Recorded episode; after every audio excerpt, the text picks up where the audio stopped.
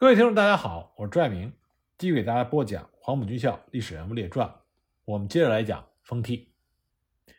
一九三八年十月十三日凌晨二时，长沙市内突然闪起了一处一处的火点，火焰仿佛有自己的意志，从街上顺着外墙爬上了烽火墙，引燃了木质的房梁立柱，把一座座房屋变成了燃料。几个小时之内。从一个院落到另一个院落，从一个街区到另外一个街区，长沙环城马路以内变成了一片火海。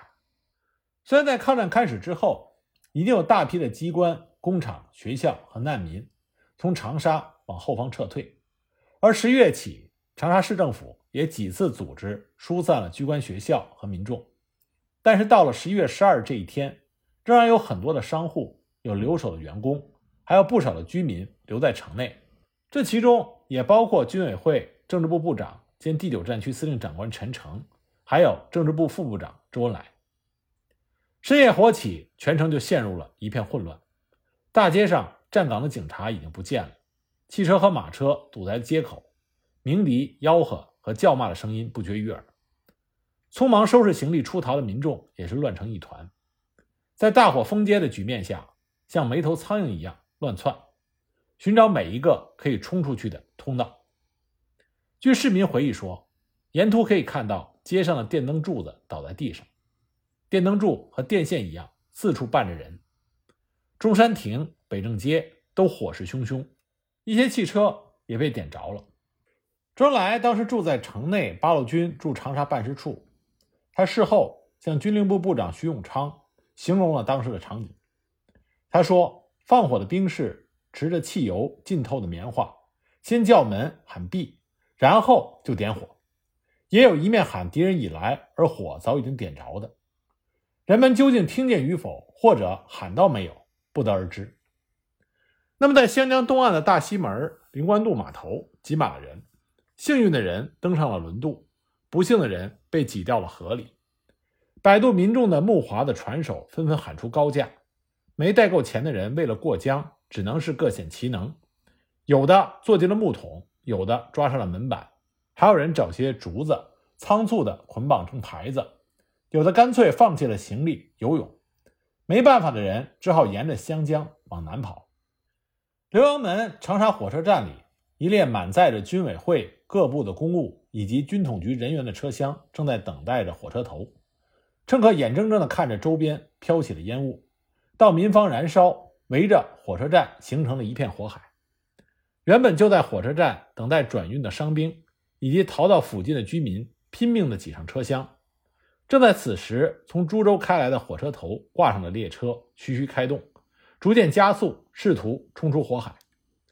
军统局的官员陈正回忆说：“列车快开到起火处的时候，十多名号兵齐吹冲锋号，火车头加足了马力，冲进了火海。”终于脱离了险境，只是坐在车厢上方的人，很多人被火焰烧焦了眉毛和头发。天心阁、火宫殿、三角花园，长沙市内很多的名胜古迹都被付之一炬。往日繁华热闹的司门口、坡子街、太平街，都变成了祝融肆虐的修罗场。著名的九如斋南货店被焚毁，储存在店内的海味、洋酒、罐头。焚烧一空。瑞丰绸庄的建筑本来就注重防火，但是在全城起火的高温熏烤之下，所藏的布匹事后看似是完好无损，一处就化为了灰烬。最惨痛的是于太华金号店内，号称收藏了四百四十颗汉印，结果都化成了铜块和铁饼。在长沙城里开古制麻将牌店的。袁迪一家幸运逃出，可是全家的产业只剩下一个大铜墨盒、一副红木算盘。他的邻居开钟表修理铺的张祥和一家十八口人无一生还。大火之中也有保住家业的幸运儿。朝东街吉丰粮站的业主高清河，他并没有只留下几个员工看店，而是将二十多名亲属和伙计全部留下。火起的时候就开始动手。拆除粮站外面的建筑，形成了一条防火的隔离道，得以自救成功。同样幸运的还有城北三和饭店，当时饭店的经理柳三河一看搬迁无望，索性就把山珍海味、美酒佳肴都拿了出来，款待进驻的放火队员。结果放火队员喝醉了，昏睡不醒。到了放火的时候，尚在梦乡，这就让附近的街区逃过了一劫。根据监察院统计，长沙大火之后掩埋的遇难者遗体六百三十九具，市区三万一千八百八十四栋房屋仅剩一万零七百四十七栋。造成灾民十二点四万人，财产的损失难以计数，生者如何安置，死者如何入殓，都成为严重的问题。关于这场大火的责任问题，十一月十三日午间，陈诚和张治中见面，问及长沙大火时，张治中仍然声称对此完全不知情，认为是另外一个系统所为。他所谓的另一系统，指的是戴笠的军统局。后来，军统方面驳斥张治中是在诬陷戴笠指使纵火。实际上，当长沙发生大火的时候，蒋介石还在广东韶关视察。在情况不明下，侍从室方面已经有人传说这次长沙放火是戴笠的军统局所主持。而十月十四日，徐永昌在他的日记里也说，长沙焦土政策的执行，戴笠也参与其中。正因为戴笠先前是负责了武汉撤守时的破坏行动，而此时军统局局本部也迁移到了长沙，戴笠也在此坐镇，所以这就加深了外界传闻的可信度。那么十月十七日，戴笠还专门写了长篇的报告给蒋介石，以澄清自己的责任。戴笠说，自武汉撤守之后，军统局局本部临时迁到了长沙。进驻小武门外东庄米家花园，戴笠也留驻长沙指挥和督导一切。到了十一月十日左右，日军逼近汨罗江，长沙形势紧张，军统局乃加紧撤退人员。那么一批撤到湘西转赴重庆，另外一批则撤到衡阳再转重庆。撤退人员按照点名次序上车，老弱病者坐小车，其他一律坐大车。根据戴笠的报告称，十一日下午，蒋介石离开长沙，戴笠在火车站送行的时候遇见了封替，曾经问道：“万一我军放弃长沙时，对长沙破坏工作有无准备？”当时封替回答：“此事已有计划，并且已经准备了一切。”戴笠又询问整个计划如何，由谁负责？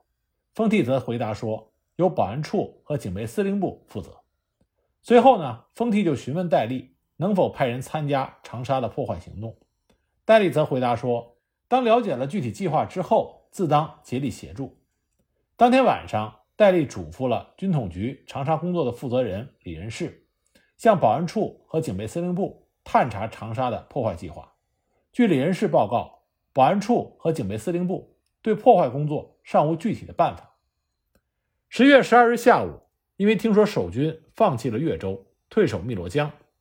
当时留在长沙的军统人员尚有两百多人，因为没有交通工具，所以戴笠决定这批人员一律步行，经广西、贵州到重庆，并且派了秘书曾坚、交通科长胡子平领队，搭当天最后一班火车到衡阳。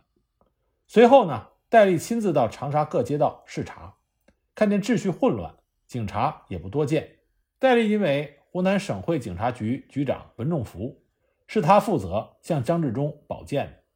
眼见当时长沙情形混乱，警察不能出面维持，文仲福固然是难辞其咎，那么戴笠也需要负责，所以他立即给文仲福打电话，责问文仲福，并且让他迅速来面谈。等到文仲福来见戴笠的时候，他告诉戴笠，已经奉了警备司令封替的命令，将警察集结在各分局待命。封替也说。等到见到城内外起火，警察就可以撤退到郊外等等。戴笠特意叮嘱了文仲福，需要慎重镇定，需要多派警察维持秩序，万不可如此的慌乱。随后呢，戴笠就给封替打电话。据封替说，日军已经迫近汨罗江。那么戴笠又说，恐怕不应该如此的迅速。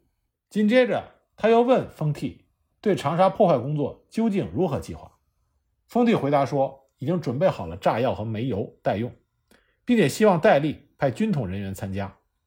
戴笠仍然坚持需要先看到具体的计划，并且告诉封替，军统局所有的爆破人员和材料都已经移到了衡阳。在电话的最后，戴笠约定当天晚上十点钟会亲自到警备司令部和丰替面商一切。不过到了晚上九点多，戴笠突然接到了文仲福的电话，转告说丰替当天晚上十点需有事外出，让戴笠先不用去。文仲福就告诉戴笠，按照当时的情形来看，丰替有可能会离开长沙。戴笠当时就用电话联络丰替，想问个究竟，可是电话九幺不通。而这个时候，派到火车站交涉载运军统人员赴衡阳的胡子平报告，说他乘坐的汽车被警戒司令部的士兵扣留在了新军路。戴笠当即就打电话给文仲福，文仲福说。听说警备司令部扣留车辆是为了运送爆破人员和器材用的。当天晚上十二时，看见城内外火起，军统局局本部附近的航空委员会停车场和汽车团的车厂相继起火。戴笠因为军统赴浙赴杭的人员尚在东车站候车，当即乘车去东车站视察，途中碰到士兵乱放枪，阻止前进。戴笠不管，继续前进。到达了车站，回到局里之后，就将当时长沙起火和混乱的情形摘要着报告给了蒋介石。这就是戴笠所亲自经历的长沙大火的经过。在报告的最后，戴笠说，他于十三日的上午八时半离开了长沙，九时在猴子石码头看见张治中的随从副官到码头找保安处长徐全。下午五时，戴笠改由湘潭渡江。于湘潭以西见到了装载有警备司令部特务队员和封替行李的卡车，中途被召回。戴笠在报告中说：“这足证湖南省军警当局当时的仓皇情形。”长沙大火发生之后，各界的反应颇为激烈，这主要是因为长沙大火其燃烧范围之广，中外骇然，包括长沙对岸的湖南大学等校舍也被烧毁。在重庆的湖南人非常的愤慨，他们指责国民政府不抗战而焦土，即使为了实施焦土政策，可是将学校文化机关也列于焚烧之列，这似乎无法原谅。那么国民政府的要人们也对此甚为不满，在召开国防最高会议的时候，汪精卫、孔祥熙、于右任等人对于长沙的破坏表现出极大的愤慨，并且。要求追究责任，因此，如何迅速的处理善后、平定人心，就成为蒋介石和国民政府的当务之急。那么，长沙大火发生的当天，也就是一九三八年十一月十三日，蒋介石正在广东韶关。当他接到情报的时候，完全不敢相信。他在日记当中说：“本日长沙电话始终不通，据报伤兵放火，秩序甚乱，一意夺之，祸不至此。”那么到了十月十四日，消息确认，蒋介石写下了“长沙大火，焚毁甚惨，闻之心痛”。另外还有“出此意外，更贻笑中外”。因此，他决定拿办警备司令封替，追究长沙放火案。由于这个事件引发的风波甚大，蒋介石决定亲自赶赴长沙处理。十六日下午五时，蒋介石由南岳启程，晚上八时。到达长沙，极目所见，黑暗凄惨，莫可言喻。等到蒋介石和陈诚、张治中相见的时候，他要求张治中立刻追究肇祸之人，速定处分。蒋介石对于张治中临时仓皇推卸责任甚为不满。蒋介石在日记里是这么写的：长沙焚毁不仅影响于前方军事，而且影响于将来政治更大。张治中身为省主席，不知责任所在，尤以普通罪过，上司推诿卸责，此其表示无能无知之事小，而对于革命与廉耻之事大，于自恨平时不能信赏必罚，痛绝愚懦，以致遭此不测之灾，犹疑自救也。十月十七日上午，蒋介石开始巡视灾区。他登天心阁瞭望，城区已经是一片焦土。途中不时见到伤病无告的官兵，更为悲凉。那么蒋介石召开会议，讨论善后办法，决定将赵获的警备第二团立刻调离长沙到汨罗江前方，并且设法恢复长沙的秩序。这一天的视察对于蒋介石刺激颇大，在日记中，他悲愤地说：“长沙焚毁，精神上的打击十百倍于战败的痛苦，可耻可悲，莫过于此。”那么，经过实地调查和接获各方的报告，蒋介石对于长沙大火的起因和责任问题也大致上有了一个了解，但如何处理善后，他颇感棘手。尤其是责任追究的问题上最难处置，就像陈诚在给他的妻子谭祥的家书中所言，蒋介石煞费苦心来处置长沙大火善后，但其实想不出更好的办法。其原因在于：第一，需要顾虑不向敌人暴露我国民政府的弱点；第二，不能让湖南的人民反感，增加政府的困难；第三，不能让。张治中的政治生命自此断送，希望给他善后的机会。张治中实际上是长沙大火的主要负责人，他应该负起长沙大火的最大责任。但是蒋介石希望能够保全张治中，那么正是在这种考虑之下，蒋介石弃车保帅，将大火的责任人追究到封替等人为止。十八日，军事委员会为长沙纵火案。组织了军法会审，长沙警备司令封替、警备第二团团长徐坤、湖南省会警察局长文仲福三个人被提起了公诉。十九日，军法会审结束，封替等三人被判处了死刑，为长沙焚城负最重的责任。不过，据封替的好友回忆，在审判封替之前，张治中曾经见过封替一面，两个人究竟说了什么，外人不得而知。在随后的军法审判中，封替在回答一些关键性问题的时候，总是顾左右而言他，似有难言之隐。最后，封替表示，对于长沙大火，他愿意负全责。那么，被判处死刑的这三人都是黄埔学生。在判决当日，蒋介石在日记里写下了：“三人皆为黄埔学生，悲痛无四，只有安置其家属，聊以慰思而已。”不过，即使这么写了，第二天。死刑还是执行了。那么，这种严厉的处置对当时的人心确实有相当的抚慰。然而，对于封替等人被判处死刑，知情的人颇有不平。当时在侍从室任职的唐纵，在他的日记里就写道：“现在已经证实，封立瑜，立瑜呢是封替的字，啊，封立瑜却被枪决，不胜惋惜。立瑜。”不是做警备司令的人才故意，而张主席不负责害了利于也有关系。即使是张治中本人，后来在他的回忆录中也承认，封替原是不应死的，应死的或者是省会警备司令这一职务，就是死于直接负责这四个字。那么除了追责，还需要有善后，首要的工作就是清理火场。为此，蒋介石在十一月十九日。手谕张治中，命令他从速的清除长沙的街道火场。手谕中，蒋介石这么写的：“本日下午视察室内情形，其应速办之事如下：一、临江岸房屋临近的余焰尚未灭熄，应迅速扑灭；二、各马路之浇筑砖瓦仍然堆积路旁，应先撤除到街上，然后搬运到被烧的屋内。”三、警察岗位夜间应该点灯。四、长沙原有的消防器具应立即运回，设法恢复消防队，严防以后的火灾，此最重要。或将临近各县的消防队先令其分派一部来长沙服务。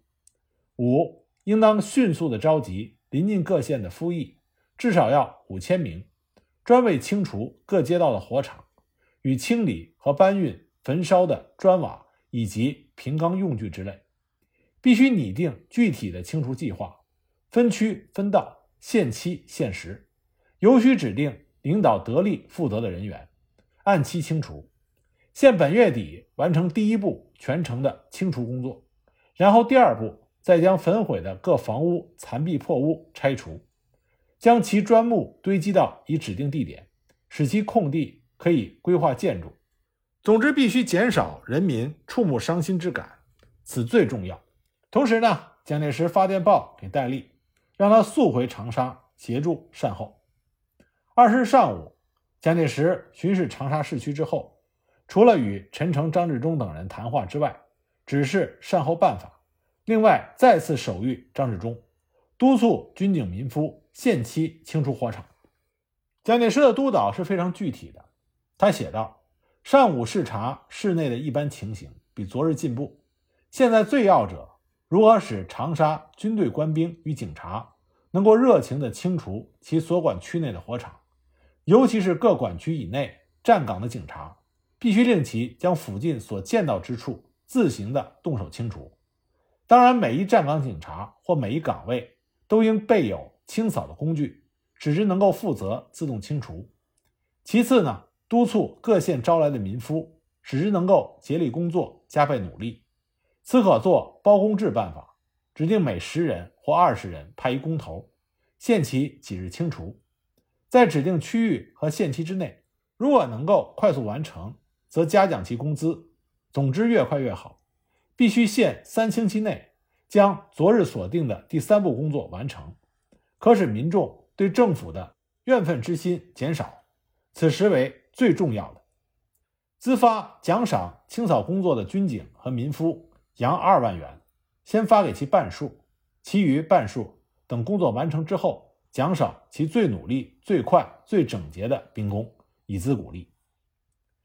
二十日下午三时，蒋介石离开长沙，返回南岳。出发的时候，看见街市上人群渐渐的多了起来，他的心情才略微好转。蒋介石在日记里写道。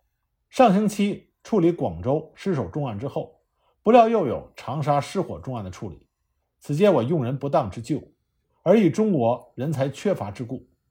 南北奔走，难关重重，何日得已？身心自觉痛苦，而精神焕发，信念与希望于此一间。只要处处所发生不测之困难，皆能为我所克服，则胜利更近矣。根据蒋介石的命令，二十日。戴笠返回了长沙，然后就投身于善后的处理中。二十一日，戴笠致电报给蒋介石，报告他对于长沙善后的意见。电文中他是这么写的：一查昨晚乡省府临时会议通过了有发行三千万建设公债，为建设长沙之用。目前的形势下，实上谈不到用此巨款来建设长沙，而且湖南人民。受此次长沙火灾之巨大损失，今湘省当局复要发行三千万公债来增加人民的负担，此事一经公布，必会引起湖南人民甚大之反对，无疑，政治上影响颇大。张主席如果以此来澄请，请起军助。二，长沙市扫除障碍、清理火场等工作尚未开始，因各县的民夫未来，工作器具也没有。张主席办事疏缺快干实干的精神，而其计划复多不切实际也，生非敢评论长官，实目睹种种情形，不得不据实上报也。十月二十三日，戴笠又发了一封长电报给蒋介石，报告他对于长沙善后以及湖南省局势的观察。从这两份报告中，我们都可以看到戴笠对于张治中善后能力的质疑，并且。他直言不讳地说：“张治中办事缺乏快干实干的精神，他的计划很多不切实际。”陈诚在他给他夫人的家书中也批评说：“文白兄为人最好面子，此次主乡确抱无限的希望，唯可惜相助者不得其人，一切均重表面而不切实际。我自问对于文白帮忙不少，但文白太无人了，所以他自己虽然想做好。”结果仅及表面，而毫不切实际。如对于地方秩序及民众组织，尚赶不上湖北，尤其在抗战军事上，而湖南除出兵外，其他毫无成绩可言。我们可以看到，戴笠、陈诚这两个务实之人都提及了张治中不切实际，这说明张治中无论是治理湖南，还是处理大火的善后，都缺乏能力。在这种情况下，张治中离职只是时间早晚而已。一九三九年二月，国民政府正式发表了薛岳接掌湖南省政府主席，张治中卸职赴重庆。长沙大火的善后事宜至此暂告一段落。